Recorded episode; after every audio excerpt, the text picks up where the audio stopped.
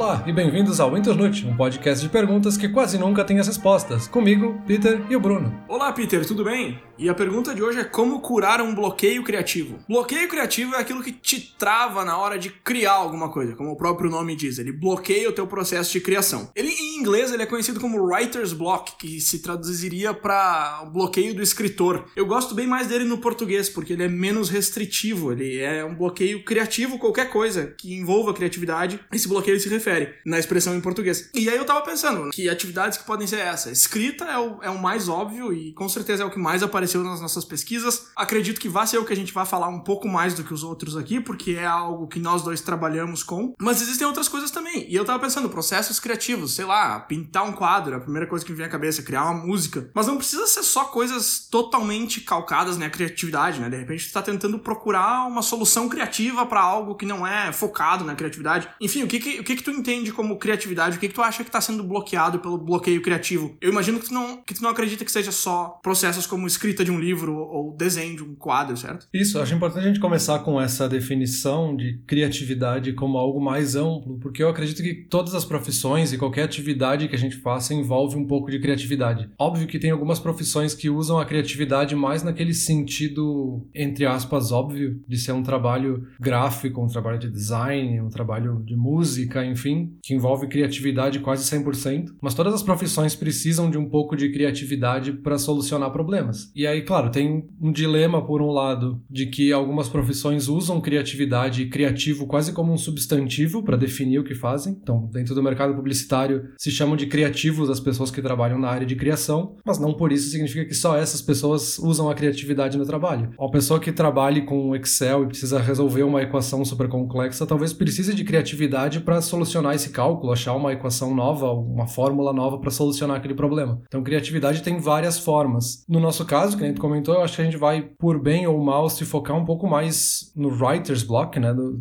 no bloqueio para escrita, porque eu acho que é o que envolve mais no nosso trabalho, assim, e, e aí envolve tanto do lado acadêmico, de tipo ter feito graduação e mestrado e esse tipo de, de escrita, mas também envolve a escrita que a gente faz no trabalho, de escrever textos e planejamentos, enfim. Então a gente tem esse lado um pouco mais administrativo que envolve um pouco mais de escrita, mas não quer dizer que esses bloqueios não aconteçam para todo tipo de criatividade, todo tipo de atividade, né? Não, com certeza. Agora você estava falando, eu estava pensando, por exemplo, na época que eu trabalhava com vendas, quando eu não tinha o melhor preço, eu precisava encontrar maneiras criativas de vender aquele produto. Ou agora que eu trabalho numa escola, por exemplo, eu vejo muito professores encontrando maneiras criativas de fazer certa atividade, de ensinar certo conteúdo. Então, com certeza se aplica para tudo. Agora, voltando ali na definição, a definição mais ampla e mais literal a gente já deu e ela é quase que óbvia pelo nome nome, mas pesquisando aqui um pouco mais eu encontrei outras definições que eu achei bem legais. Uma delas é de que o bloqueio criativo nada mais é do que um crítico interno que quer teu bem, só que ele chega muito cedo no processo. Então, basicamente dizendo que ele tá ali na tua cabeça para impedir que tu faça alguma bobagem, mas tu precisa negociar com ele e fazer a bobagem e depois ele volta para corrigir. E outra definição que eu achei bem legal é que o bloqueio criativo é a necessidade de não parecer idiota. Porque acontece muito isso da gente se bloquear porque a gente não quer produzir algo que vá nos fazer parecer idiota. E eu gostei muito dessa definição também. Agora, a definição que eu achei mais legal é dos escritores de romance antigos, e isso lá se vão alguns séculos, que achavam que o bloqueio criativo, na verdade, era um poder que entrava na tua mente e não te deixava escrever, porque esse poder não queria que tu produzisse mais. E essa definição eu achei a melhor de todos. Ah, não vou escrever porque o poder não quer. Que, que poder é esse? Não, é muito, é muito desculpinha pra querer. Ah, eu queria muito produzir esse trabalho que tu me contratou para fazer, mas é que eu tive o bloqueio, né? O poder,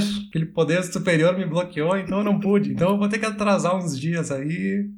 é, eu acho que eu acho que é por aí. Mas hoje em dia a definição já é bem melhor do que esse poder, assim. Eu vi que tu tava comentando dos vários tipos de bloqueio criativo, né? Não sei se tem alguma coisa para falar sobre a, a, os diferentes, as diferentes modalidades de bloqueio criativo, digamos assim. Eu dei uma pesquisada em várias fontes e a gente tem vários textos de pessoas que trabalham diretamente com criatividade nesse sentido mais publicitário, que escreveram mais sobre esse assunto então a gente tem vários posts de blogs e afins que falam sobre isso. E eu achei um que resume bem aqui nesse sentido, que é uma lista da 99U, ou 99U, que é um blog ou uma fonte de recursos da Adobe para trabalhos criativos, enfim. E eles montaram uma lista com os sete tipos de bloqueios criativos. Eu vou me deter só a três, que eu acho que são os mais interessantes, e eu acho que talvez os outros também entrem um pouco nisso. Mas tem o primeiro que eles definem como bloqueio mental, e é um bloqueio que te trava mais no sentido racional da coisa, tipo, como é que eu vou resolver resolver racionalmente esse problema. Depois tem o bloqueio mais emocional, que aí é numa forma mais subjetiva, então te bloqueia de uma forma mais ampla, então não de tentar achar a solução em si, mas te bloqueia de não conseguir avançar na tarefa. E aí tem outros pontos que eles vão entrando que se relacionam muito mais com os hábitos e com as formas como as pessoas produzem e fazem o seu trabalho, suas rotinas, enfim, que entra um pouco da disciplina, que eu acho que é um pouco que a gente vai comentar mais para frente, então não vou me deter nisso agora. Mas a gente tem várias formas e eu acho que é ponto que tu trouxe ali agora há pouco, que eu achei mais interessante, que é a gente ter medo de parecer estúpido, né? Parecer idiota quando a gente tá criando alguma coisa. Acho que isso tá muito relacionado a esse bloqueio emocional, né? Da gente travar e não conseguir avançar.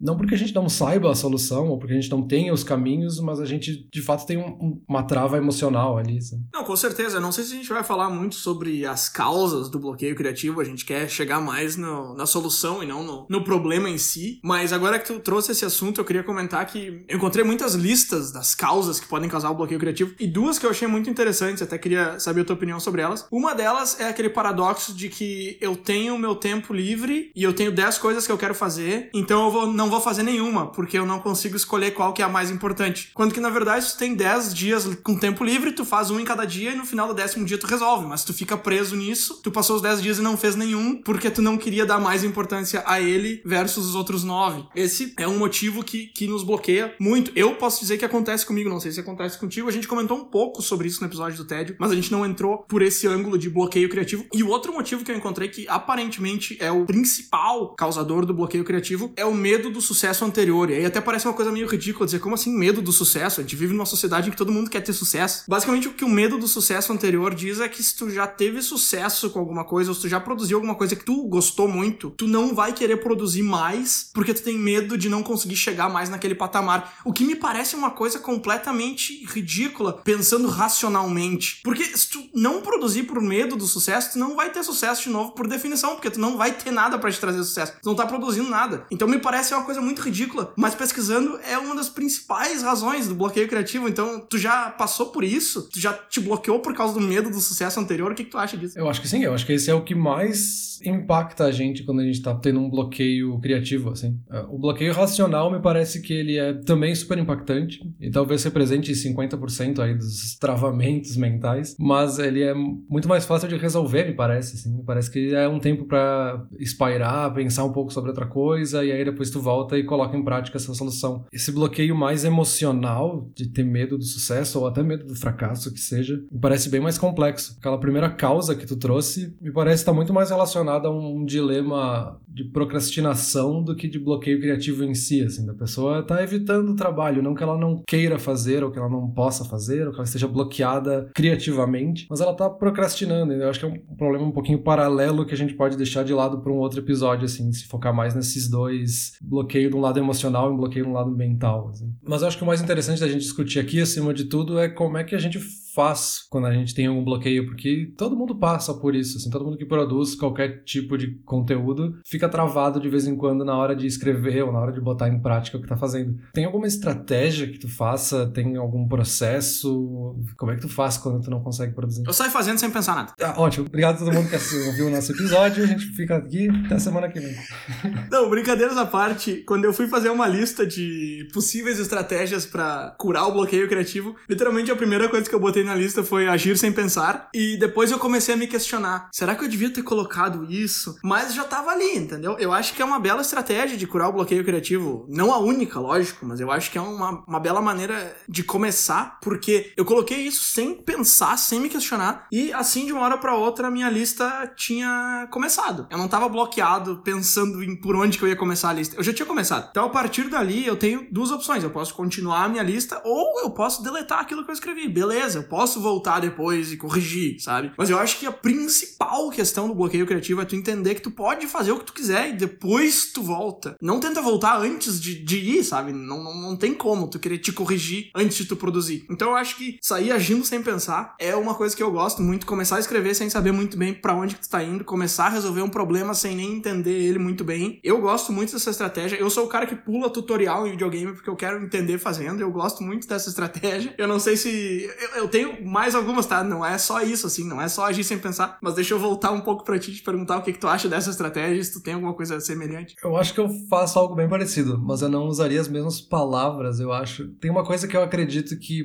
para curar esse bloqueio mental, tem um pouco da gente se forçar, assim, que é um pouco de preguiça, muitas vezes, é, quando a gente tá com esse bloqueio. Então é tipo, ah, eu não tô conseguindo escrever, mas não interessa, eu vou ficar aqui sentado e eu vou escrever alguma coisa, que seja algo extremamente inútil, mas eu quero começar a colocar a primeira linha de texto ali, especificamente no caso de um texto acadêmico. O bloqueio é sempre colocar a primeira linha de texto, assim. Nunca se sabe o que coloca na primeira linha. Só que, de novo, aquela coisa de tipo, a introdução é a última que tu vai escrever de fato, né? Então, vai fazendo, depois tu volta, tu vai revisar, tu vai reescrever, vai mudar tudo que estava escrito naquela página mesmo. Então, sai fazendo. Eu acho que o principal dilema é a gente pensar que quando a gente começa um trabalho, ninguém tá vendo, assim. A gente é o próprio juiz daquilo que tá escrevendo. Então, escreve, escreve errado mesmo, porque daí pelo menos tu já vai saber o que não fazer, então já é um começo, já é um avanço. Acho que às vezes a gente se trava querendo já começar com o texto perfeito, já começar saindo o trabalho final, assim, e isso nunca vai acontecer. É melhor a gente já escrever sabendo que é um rascunho e tirar isso da nossa cabeça, tirar esse peso, que eu acho que esse peso muitas vezes que acaba caindo do lado emocional e até mental da gente não conseguir avançar no trabalho, sabe? Sim, certeza. Eu acho que é o desafio de convencer esse juiz que tá dentro de ti, ou que é tu mesmo, de que tu vai dar uma chance para ele. Só a chance dele não é agora. Primeiro vem o criativo, depois vem o cara que vai corrigir. Calma, um cara de cada vez. Agora, isso aí de me forçar não funciona, cara. Ontem eu caminhei uma hora e quando eu comecei minha caminhada, eu falei assim: eu vou ter uma ideia para escrever ou um conto ou um livro curto mês que vem eu quero escrever mais. E eu caminhei uma hora e eu cheguei em casa e no elevador eu pensei, cara, não consegui ter nenhuma ideia. Então, tipo, me forçar a pensar é uma coisa que não, não funciona para mim. Se eu tivesse jogado qualquer ideia porcaria na minha cabeça no começo da caminhada, provavelmente eu teria chegado em casa com uma ideia lapidada. Mas eu tentei me forçar a ter uma ideia e não rolou. E isso me traz pro meu próximo ponto, que é uma estratégia que eu uso bastante, até já comentei sobre isso em outros episódios, que é antes de começar a produzir, tu pesquisar, tu buscar referências, ou às vezes até elaborar em alguma coisa que já existe, uma coisa que as pessoas fazem muito é escrever histórias com personagens de filmes e de, de livros. É uma coisa que eu particularmente não gosto muito, mas ele é quase que a rodinha da bicicleta, assim, para tu aprender a andar de bicicleta. É uma coisa que já vem pronta, é um pacote que alguém te dá e tu parte dali. Isso para furar um bloqueio é bom. Eu não sou muito fã dessa ideia, mas buscar referências e saber melhor do que eu tô falando e me sentir mais seguro naquele assunto é uma coisa que eu sempre faço para qualquer assunto. Esse é o nosso 16 episódio, não teve nenhum que eu comecei sem ter pesquisado antes. Inclusive o nosso especial de 10 episódios eu pesquisei antes de falar. Então isso é uma coisa que eu faço muito, às vezes até demais, assim, buscar e pesquisar referências. É, isso é bem importante. Buscar referências às vezes traz esse desbloqueio, assim, porque criatividade não é criar algo do nada, assim, não vai surgir do além a ideia e aí vai começar a escrever magicamente, assim. A gente já falou no começo, assim, não existe um poder superior que bloqueia a gente, mas também não existe um poder que vai fazer a gente escrever do nada, assim, do vácuo. Então referências são essenciais, porque a gente precisa ter muitas referências para daí chegar em novas conexões e aí, como consequência, criar algo novo. Então, com certeza. E quando eu digo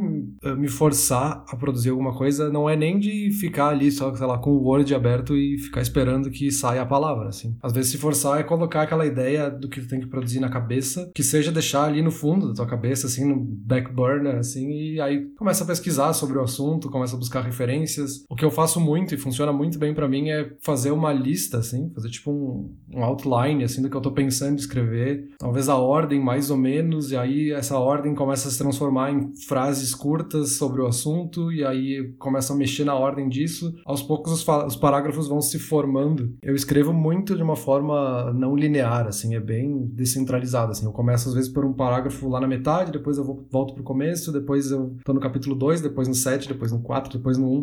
Para mim funciona super bem, porque eu sigo essa lógica, assim, de ah, travei nesse capítulo, eu preciso fazer outra coisa e aí buscar outras referências. E outra coisa que funciona bem, às vezes, é justamente procrastinar, que eu acho que a gente às vezes entra tanto no assunto, se força tanto naquela criatividade, naquele trabalho que a gente tem que produzir, que a gente se esgota, assim, a gente chega num ponto que não vai dar, assim, a gente tá sem força, força mental, assim, a gente não vai conseguir produzir além disso. Então, às vezes tem que parar e fazer outra coisa, assim, outro exercício, outra atividade, outro trabalho que seja, assim. Então, procrastinar no sentido de não fazer nada, mas de achar outra coisa para fazer. E aí, nesse sentido que funciona para mim, a atividade atividades que usem outra parte do cérebro. Então, por exemplo, fazer uma atividade física faz com que eu comece a usar outra parte do cérebro que relaxa aquela parte criativa ou aquela parte mais produtiva, entre aspas, e aí ela vai conseguir voltar a funcionar mais tarde. Então, eu acho que é uma mistura de técnicas que a gente tem que ir fazendo, porque não é um trabalho linear, eu acho. Criatividade não é algo linear que acontece o primeiro passo, depois o segundo passo, depois o terceiro passo. Meio que tudo se mistura, assim. Essa relação com a atividade física, ela existe bem forte. Eu sempre soube, assim, que, ah, uma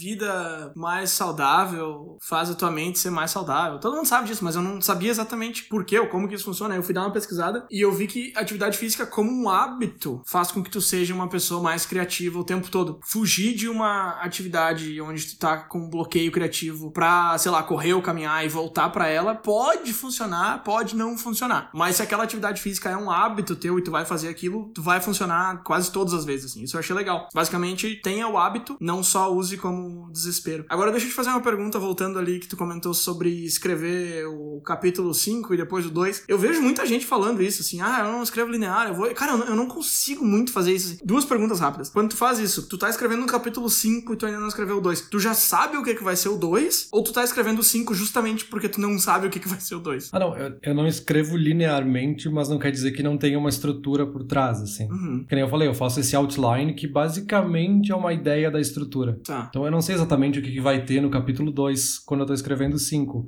Mas eu tenho essa ideia geral do que, que vai acontecer, do que, que, tem que estar naquele capítulo, para o 5 poder fazer sentido também quando ele estiver pronto. Não tem linearidade na hora de escrever de fato, mas tem uma certa estrutura por trás, assim, tem planejamento, entre aspas. Eu, eu tenho uma séria dificuldade em fazer isso e eu não sei nem porquê, assim, eu não consigo escrever a parte lá na frente se a parte lá de trás não foi. Salvo exceções do tipo introdução, que nem a gente falou. Tá, introdução todo mundo faz por último, isso aí, beleza. Mas eu tô, por exemplo, contando uma história, eu não consigo contar o final e depois construir o começo, sabe? Eu acho muito difícil fazer isso, não sei bem porquê. E outra pergunta que eu ia te fazer sobre isso é: tu faz isso porque tu acha melhor ou tu faz isso como uma solução para remediar, para andar em, em, volta do problema? Eu não tenho essa resposta, assim. Eu faço porque funciona para mim. Isso aí me parece agradável desse formato, assim. Acho que se eu tivesse que fazer em ordem, eu ia ficar muito mais travado e talvez não ia nem conseguir terminar de escrever, assim. Uhum. Porque às vezes escrever o capítulo 5 me faz ter uma ideia mais clara do que eu preciso ter no 2, por exemplo. Ah, não, pra ter ideias claras, sim. Uma coisa que eu gosto muito de fazer é voltar em capítulos anteriores depois que eu já fechei uma parte do projeto e adicionar algumas coisas. Por exemplo, se alguma coisa aconteceu no capítulo 5, eu vou lá e, e coloco uma explicação para aquilo no capítulo 2, que é uma coisa bem. uma artimanha bem assim que não deveria estar tá acontecendo, mas de novo, como tu tá fazendo aquilo antes de alguém ver, não tem problema nenhum. Se tu publica um episódio, depois tu vai publicar o segundo, e aí teria que ter acontecido alguma coisa no primeiro para justificar o segundo, tu não tem mais como voltar porque tu já foi pro mundo. Mas enquanto ainda tá contigo o projeto, tu tem toda a liberdade de fazer isso. Isso eu faço também. Vai e volta, assim. Eu acho que esse é um ponto bem interessante, assim, que tu comentou. Tem essa liberdade. Enquanto não tá entregue, o trabalho é todo teu. Então não tem por que tu se bloquear de voltar para aquele dilema, assim, de medo do sucesso ou medo do fracasso. Pode mexer. É justamente essa ideia de trabalho estar tá ali em aberto, de voltar atrás e talvez reescrever o capítulo inteiro, se for necessário. Tu tem que se dar essa liberdade também de perceber que, tipo, não, não tá pronto, eu posso justamente errar. Então aproveita para errar agora.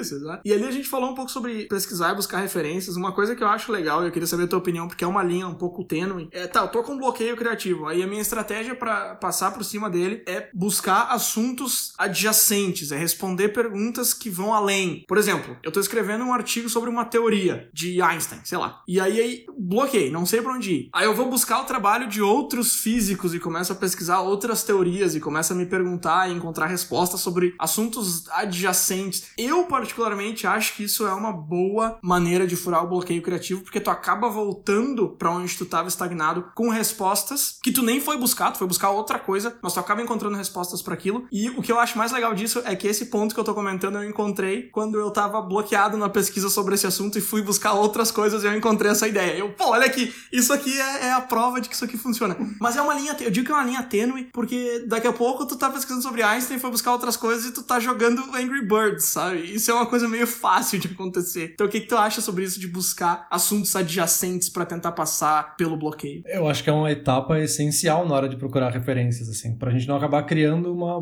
bolha de referências, assim, da gente ficar preso naqueles mesmos autores, naqueles mesmos, naquelas mesmas fontes e ficar falando só sobre as mesmas coisas, os mesmos assuntos. Me parece que a gente tem que justamente às vezes sair da bolha para chegar em algo criativo, né? Deixa de ser criativo se a gente tá fazendo a mesma coisa repetidas vezes, né? Então é essencial a gente fazer isso. Mas aí tem essa dificuldade, assim, da gente não sair demais. E aí a gente tá procurando sobre qual foi a empresa que desenvolveu Angry Birds, sabe? É muito além de, do que o Einstein tava pesquisando. Então, tem também um pouco de policiamento de tipo, ok, eu estou indo um pouco longe demais, preciso voltar em direção ao tema. É, isso aí que é difícil, né? Na pesquisa pro nosso episódio anterior, que era sobre hobbies, eu acabei assistindo um vídeo que, ironicamente, era sobre procrastinação. Inclusive, eu te mandei esse vídeo, era um vídeo bem interessante. Então, é uma linha tênue, eu acho difícil usar essa estratégia, mas é uma estratégia bem válida, acredito. É, desses vários textos que eu li aí de blogs e de pessoas que trabalham diretamente com trabalhos criativos, meio que dava para resumir todas essas questões de hábitos e disciplina e coisas assim em duas coisas principais, que é a gente criar disciplina, então criar um ambiente de trabalho que seja adequado, que a gente tenha uma rotina, uma frequência e a gente se forçar, entre aspas, a fazer esse processo funcionar. E aí, por outro lado, tem esse ponto da imperfeição, da gente aceitar que o trabalho tá imperfeito, tipo, a gente tem uma pedra bruta que a gente vai demorar para lapidar ela e ela virar um diamante. Então, tem muita imperfeição e a gente tem que aceitar esses dois pontos, assim, disciplina e imperfeição, que às vezes brigam entre si, né? Porque a disciplina obriga a gente a ter perfeição, mas a imperfeição faz parte do trabalho criativo. Então, acho que tem esse dilema, assim, que resume esses pontos em geral. Eu acho que sim, eu acho que isso aí sobre ter disciplina e criar uma rotina para ti mesmo é muito interessante. Eu acho que o ambiente em que tu trabalha muda completamente o resultado. Eu acredito muito nisso. Eu sempre vi aquelas pessoas trabalhando em cafeteria, Starbucks, aqui tem por tudo, e a galera levava o laptop, ficava lá e eu pensava, meu, porque tu não trabalha em casa, que é bem mais quieto. E aí eu fui pesquisar e eu calei minha boca, porque eu vi que o barulho de uma cafeteria, por exemplo, te faz mais produtivo do que o silêncio ou do que um barulho mais alto como se tem em escritório ou em algum lugar assim. Então existem várias coisas por trás de onde que tu trabalha, em que horário que tu trabalha também. Cada pessoa tem o seu prime time, tem o seu horário de ouro, que é o horário que a pessoa funciona melhor. Eu, por exemplo, sou muito azarado, minha cabeça funciona melhor é a partir das 11 da noite. Então acaba que eu não consigo utilizar muito disso porque é o horário que eu tô indo dormir. Mas todo mundo tem um horário, cada pessoa tem diferente dos outros. Eu acho que é interessante achar esse horário. É assim, essa questão do, do white noise aí, de ter um som de fundo, de fato funciona e para mim funciona também, assim. Tem um certo volume e frequência aí que faz com que a gente fique um pouco mais produtivo e também de criar um ambiente agradável pra gente trabalhar, né? Então tem gente que gosta de barulho de chuva, tem gente que gosta de barulho de cafeteria, tem gente que gosta de barulho de lareira, sei lá. Tem vários sons aí que funcionam, que seja ouvir um jazz, que seja ouvir bossa nova, o pessoal diz que funciona muito. Enfim, é uma, são funções mais de produtividade do que de criatividade, mas que com certeza influenciam positivamente em ativar o nosso cérebro para produzir, e aí que seja produzir um trabalho criativo também, né? Sim, influencia também. Não, eu acho que é mais produtividade, ok? Por exemplo, para mim é o som do ar-condicionado, eu gosto muito, me ajuda com produtividade. Mas eu acho que influencia ativamente em criatividade também. Por exemplo, se eu tô escrevendo alguma coisa que se passa no tempo medieval, eu coloco uma música de taberna e me, me transporta para lá, sabe? Eu acho que ajuda na criatividade, sim. Eu não sei, algumas pessoas não conseguem trabalhar com música, mas normalmente música instrumental não atrapalha ninguém, assim, porque não tem uma pessoa competindo com o teu cérebro para falar contigo. Eu gosto bastante de trabalhar com música. E aí, falando da ambientação, isso eu achei em várias fontes diferentes e eu acho que parece que é algo bem consolidado, assim, da gente ter que criar um ambiente específico pra gente trabalhar. E aí, falando até mais de produtividade nesse caso, mas a gente ter um espaço da nossa casa onde a gente vai só trabalhar e não confundir esse espaço com um espaço de lazer, porque isso confunde o nosso cérebro na hora de, ah, esse é o lugar onde eu vou trabalhar, esse é o lugar onde eu vou me entreter. Eu fiquei um pouco perplexo com essa questão de como é que a gente faz isso funcionar em ambientes digitais, porque o ambiente digital meio que é sempre o mesmo, ou pelo menos as interfaces se confundem muito, assim. Eu não sei se o nosso cérebro consegue distinguir bem da mesma forma que a gente consegue distinguir um espaço físico. Eu tô no navegador aqui do meu computador, tanto para anotar as coisas do trabalho e produzir coisas para o trabalho, como também para lazer e ficar numa rede social ou ficar no Reddit pesquisando sobre outros assuntos e vendo bobagem, ficar no YouTube meio que o ambiente é sempre o mesmo. Eu não sei como é que a gente divide na nossa cabeça esses ambientes digitais e como é que eles podem nos travar ou não. Mas é justamente por isso que se diz que hoje é o tempo mais difícil na história da humanidade de produzir alguma coisa, justamente por causa das distrações que estão se infiltrando no teu ambiente de produção, né? Tem uma frase célebre que diz que é um milagre que escritores consigam escrever hoje em dia, considerando que o equipamento que eles usam para escrever é o mesmo equipamento que acessa a internet. Então é basicamente isso Existem vários aplicativos, várias coisas que basicamente bloqueiam teu computador inteiro e deixam só o que tu precisa trabalhar por, sei lá, uma hora. Eu já tentei usar, mas assim, eu não me sinto muito bem com o meu computador me dizendo o que, que eu posso fazer, sabe? Eu não quero que o meu computador dite as regras da minha casa, eu não gosto disso. Uma estratégia que eu usava na época da faculdade, que eu tinha que produzir bem mais, era ter diferentes áreas de trabalho. E eu usava até diferentes navegadores para diferentes coisas, assim. Eu tinha três áreas de trabalho. Uma era para lazer, redes sociais, sei lá, outra era para faculdade, outra era para trabalho. E aí, dependendo do horário do dia, eu ficava naquela área que eu precisava trabalhar. Isso ajudava bastante a segmentar as coisas na minha cabeça. Mas eu não sei, eu não acho que existe uma solução definitiva para como separar as coisas, porque não adianta, não tem como fugir, tu tá fazendo tudo no mesmo lugar e aquele lugar tem tudo disponível. Eu acho que é mais saber se autorregular do que conseguir separar bem as coisas, eu acho, não sei. É, mas é difícil, assim, às vezes a gente precisa dar esses truques no nosso cérebro, sabe? Tentar enganar ele para que ele funcione da melhor forma possível. Eu acho que a solução não é, obviamente, usar um aplicativo que bloqueie todos os outros aplicativos do computador ou do celular. Porque na nossa casa também, tipo, a gente pode ir pra nossa cama a qualquer momento, não quer dizer que a gente vai trancar a porta do quarto quando a gente precisa produzir alguma coisa. Bela metáfora. Mas é uma solução um pouco extrema. E no computador também, você pode se distrair e fazer outra coisa. Eu acho que é muito mais a gente criar esses ambientes, que pode ser talvez um, uma área de trabalho diferente. E eu acho que para alguns trabalhos funciona de uma forma mais óbvia. Então, se eu vou escrever e quando eu tô com o Google Docs aberto, significa que eu vou produzir algo pro trabalho. Então, eu tenho isso meio claro na minha cabeça. Assim, ah, o Google Docs é uma ferramenta de trabalho que eu vou produzir. Mesma coisa quem trabalha com design gráfico, quando tá com Photoshop e Illustrator aberto, é porque vai produzir algo pro trabalho. Mas aí tem esses outros aplicativos que se confundem, assim, tipo, o navegador para internet é o mesmo que eu uso para pesquisar referências para o trabalho e para lazer. Então eu não sei, será que eu tenho que dar uma gambiarra aí de eh, quando eu uso o Safari é para lazer e quando eu uso o Chrome é para o trabalho, sabe? Parece que é um pouco mais complexo quando a gente tem essas linhas mais turvas. Eu já fiz isso, era isso que eu fazia, eu usava o Firefox para produtividade e o Chrome para lazer. Funcionava. Eu não faço mais hoje, não vou dizer que é a solução de ouro, tanto que eu nem faço mais. Mas é, funciona. De repente, no momento de desespero, tu pegar um navegador que tu não usa para focar naquilo e. Porque também, às vezes, eu ia abrir uma aba nova para pesquisar uma referência e já aparecia os meus favoritos ali, eu já clicava em outra coisa. Se tu tá com um navegador que tu não tá acostumado a usar, isso não vai acontecer. Mas isso é, é que nem tu falou, é uma gambiarra, né? Tu não tá focado porque tu quer ou porque tu precisa focar, tu tá tentando enganar o teu cérebro para fazer o que tu quer que ele faça. Eu acho que, eu acho que aí existe um passo a mais, que seria mudar completamente tua rotina. E essa vai ser a última estratégia que eu vou dizer para furar o bloqueio criativo. É a que eu achei mais extrema, mas eu achei interessante também, que é basicamente mudar tua rotina completamente por um dia, ou dois, ou uma semana que seja. E aí, basicamente, tu imagina uma rotina completamente diferente, ou tu busca uma referência de uma rotina. Sei lá, pensa um autor que tu admira muito. E aí tu assiste uma entrevista dele falando como é que é a rotina dele. Ah, eu acordo às seis da manhã, eu corro, eu faço não sei o que, eu como não sei o que. E aí tu tenta fazer exatamente aquilo por um dia, para mudar completamente o teu dia, assim. E tu vê como é que tu se sente no final. Provavelmente vai ser bem desconfortável. O primeiro dia, talvez o segundo. Mas vê se, vê se te serve, vê se tu produz alguma coisa. E aí não replica aquilo para sempre, mas daqui a pouco uma coisa ou outra tu pode tirar. Putz, eu não sabia que eu tinha ideias boas se eu acordava mais cedo. Sei lá, alguma coisa assim. Tô dando um exemplo bem nada a ver. Mas isso é uma estratégia que eu achei bacana. Eu nunca tinha pensado. Eu já meio que usei, assim, de mudar completamente a rotina por um dia ou dois. Mas eu nunca fiz pensando exatamente no que eu tava fazendo. E foi uma estratégia que eu fiquei bem interessado em testar. Assim. Já, já ouviu falar alguma coisa desse tipo? Nunca tinha ouvido falar, mas faz sentido, assim. Eu acho que é a mesma lógica daquele de quando a gente tá travado, levantar e vai dar uma volta, vai tomar um copo d'água, vai fazer outra coisa, só que num nível mais amplo, assim, de tipo, mudar a rotina do dia inteiro para outra coisa. Eu só espero que a rotina que tu procure não seja inspirada, sei lá, na dieta do Michael Phelps, que o cara come, que eu como na semana inteira no café da manhã, né? Não, não.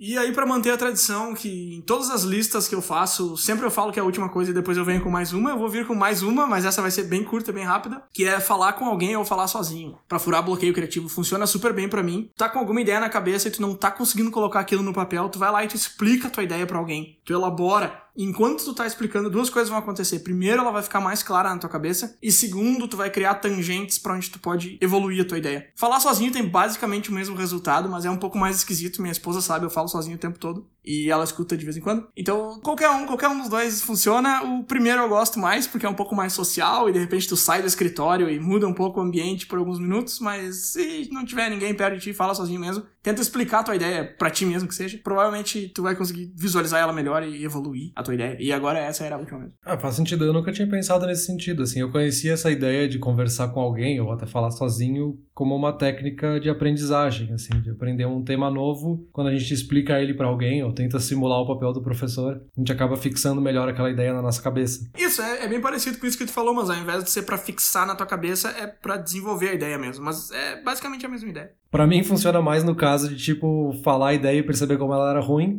mas funciona nos dois casos. Que é bem útil também. Bom, e depois de todas essas ideias aí de como passar por um bloqueio criativo e de comentar todas que a gente usa e as que a gente gosta, queria só fazer um fechamento, comentar que durante as pesquisas para esse tema eu me deparei com um fato científico de que só 22% da variação na criatividade de uma pessoa se dá pela genética. Isso eu achei muito legal porque a gente escuta muitas pessoas falarem: "Ah, eu sou uma pessoa criativa", ou principalmente eu não sou uma pessoa criativa. Mas basicamente tu é criativo se tu quiser. Porque 22% vem da genética, os outros 78 são de fatores externos ou mesmo internos, de dia a dia, de referências, do que que tu quer fazer, do que que tu gosta de fazer. Então ninguém nasce sendo uma pessoa criativa ou não. Talvez 22%, mas não no geral, assim. Isso eu achei muito bacana, eu não sabia que era um número tão pequeno. Eu imaginei que não era 100% genética, mas 22 é um número menor do que eu esperava, eu achei bem legal. Ah, acho ótimo, realmente, para mim criatividade é muito mais uma habilidade que a gente desenvolve e a gente tem que achar essas técnicas e metodologias e aprender como ser criativo do que algo que a gente nasce sabendo, ninguém nasce sendo criativo. Ou talvez só 22%. Legal, acho que a gente concluiu bem. Óbvio que a gente falou muito mais de uma perspectiva pessoal, assim, do que a gente faz. E aí, de novo, a gente puxou muito mais no sentido de bloqueio para escrita. Mas mesmo quando a gente falava em capítulos e qualquer outra coisa do nosso trabalho, se aplica também a outras formas de criatividade. Então, que seja as camadas do Photoshop da pessoa que está desenvolvendo um trabalho gráfico. Serve para qualquer tipo de criatividade. E eu, particularmente, reduziria tudo a esses dois pontos, assim, que é disciplina e imperfeição. Que a gente tem que criar essa rotina, criar os processos que funcionam pra gente e também aceitar que o trabalho é imperfeito até o momento que ele está pronto. Né? Perfeito, não tenho nada a acrescentar. É, é entender que existe trabalho por trás do momento de acender a lâmpada, do momento da ideia, e entender também que a ideia nasce daquele jeito e tu vai ter que aperfeiçoar ela depois, mas primeiro deixa ela nascer. Vai terminar sem piadoca hoje? Não, não tem nada. Nada desestimulante pra gente. Ou flopou nessa. Flopei. Beleza, então. Ficamos por aqui? Ficamos por aqui. Valeu. Beleza, valeu. Olá, ouvinte. Se você gosta do Inturnute, não deixe de compartilhar nas redes sociais e de seguir no Spotify ou no seu aplicativo de podcasts favorito. E se você quiser compartilhar a sua resposta para a pergunta da semana, é só enviar uma mensagem. Muito obrigado, e até o próximo episódio.